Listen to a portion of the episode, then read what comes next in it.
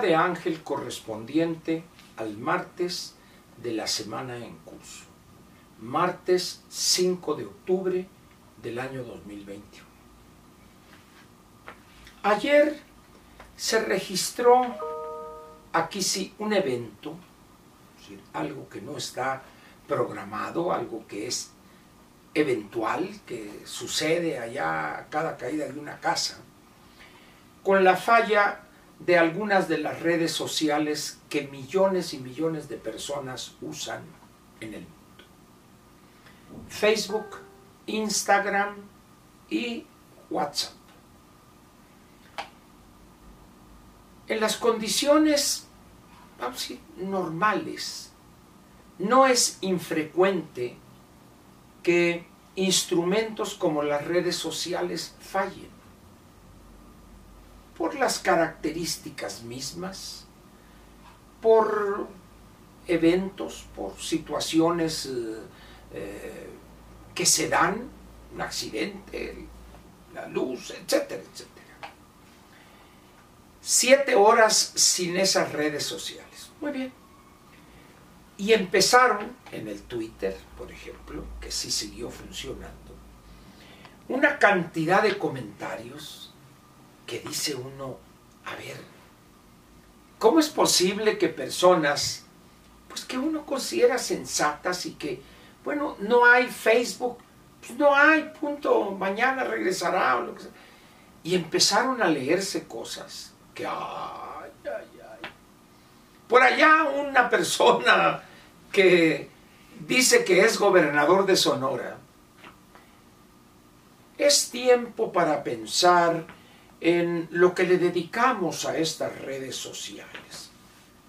Pues la verdad yo no entiendo cómo una persona como el gobernador de un estado, donde vastas regiones del territorio sonorense son dominio de grupos delincuenciales, pues todavía tiene tiempo para dedicarse a Instagram, a Facebook y a WhatsApp.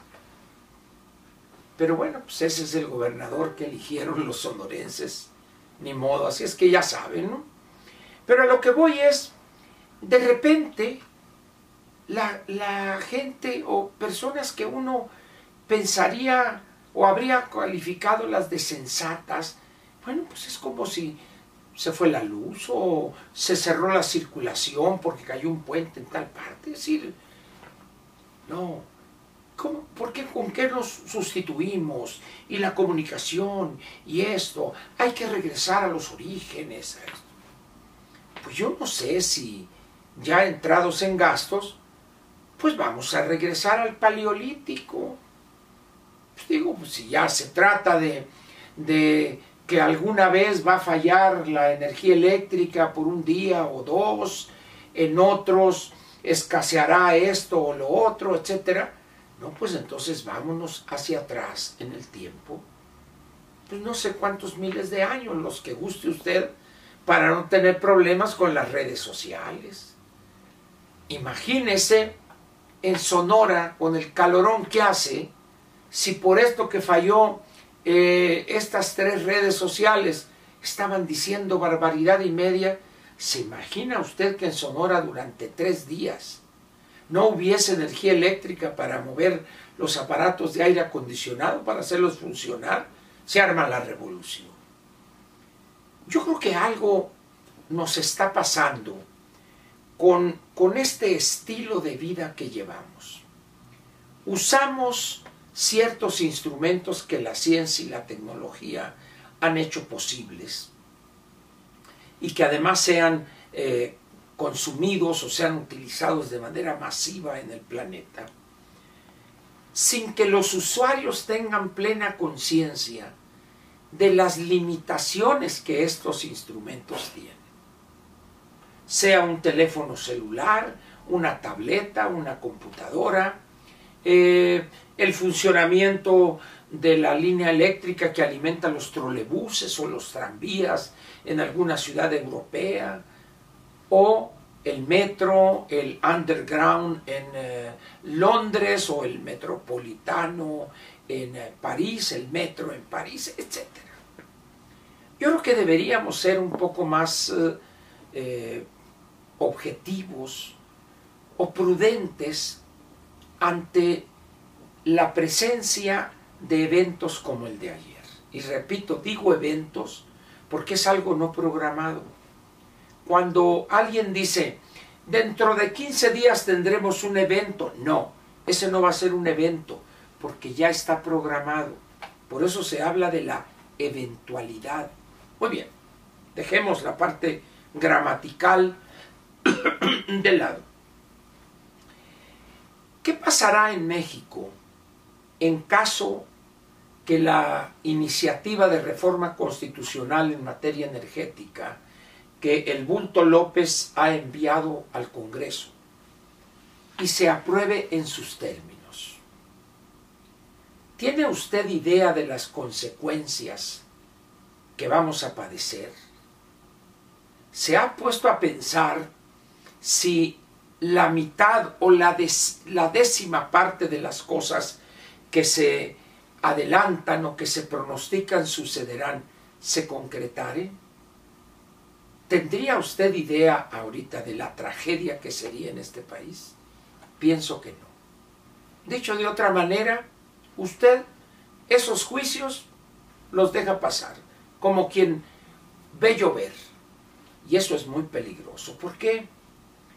Porque esta iniciativa presentada por el presidente es, además de una verdadera aberración económica, es un simple capricho o una obsesión del presidente. Él sabe que no cuenta con los votos necesarios para obtener en ambas cámaras la mayoría calificada. Lo sabe. Por más instrumentos ilegales que tuviere a su alcance para amenazar diputados y senadores, si bien no para que voten por él, pero utilizando algún instrumento diferente, pero igualmente efectivo, la inasistencia. ¿Sabe usted que el artículo 135 de la Constitución establece que deben ser las dos terceras partes de los presentes en esa sesión evidentemente cuando hubiese quórum. Muy bien. Entonces, aquí la pregunta sería, ¿recurrirá el presidente a ese tipo de recursos para lograr los números que le permitirían aprobar esa locura? Vamos a suponer que así fuere. Vamos a, a suponer, pues, que logra esas dos terceras partes de los asistentes a la sesión y que a unos los amenazó, a otros les dio una lana y otros simplemente de glúteos veloces votaron a favor. Muy bien.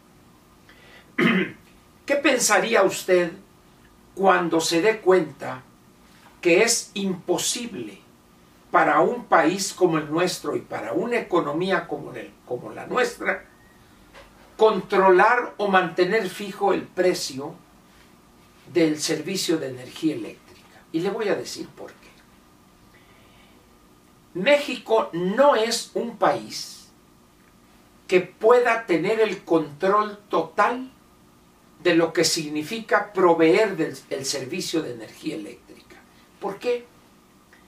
Para empezar, una buena cantidad de las plantas que funcionan en México no le pertenecen al Estado.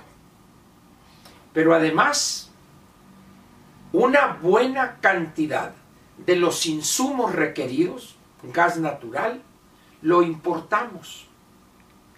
Y esa importación se realiza a precios internacionales más el costo que significa trasladar ese insumo de algún punto en Estados Unidos mediante gasoductos a México.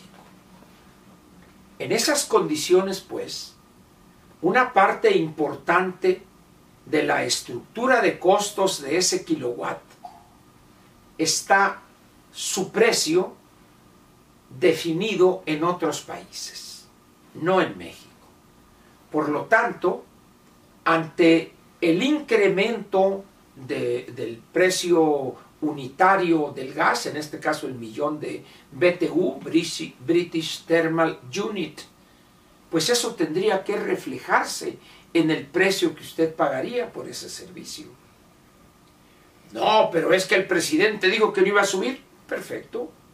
Pero eso no significa que los costos de generación no iban a subir. Por lo tanto, había que subsidiar ese costo, una parte, para que usted no pagara un precio mayor. Y llegaría el momento en que no alcanzarían los recursos. Y así, así nos podríamos ir en todo lo demás. Por otra parte, Comisión Federal de Electricidad había logrado un avance en su sistema de jubilaciones y pensiones.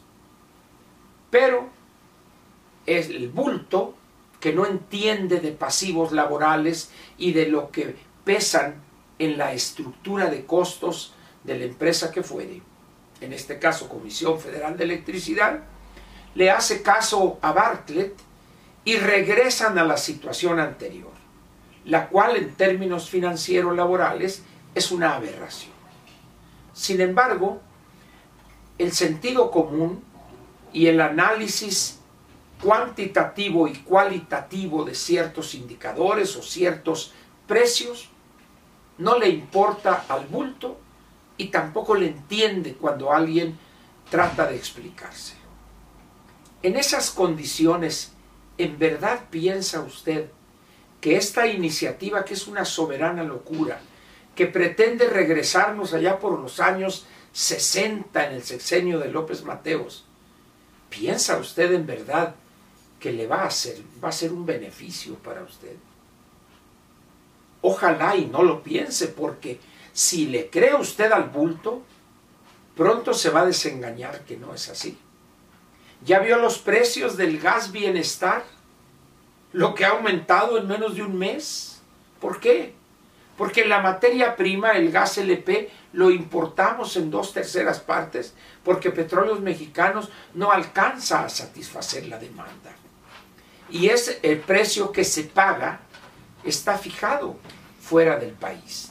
Y así sucesivamente. Es como si nos vamos a la carne de cerdo. El 40% de lo que consumimos lo importamos. Pero lo que producimos aquí, el 70-80% de los granos utilizados para elaborar el alimento balanceado para esos animales, lo importamos también. Y esos precios se fijan en otros lugares, en otros espacios, no aquí en México.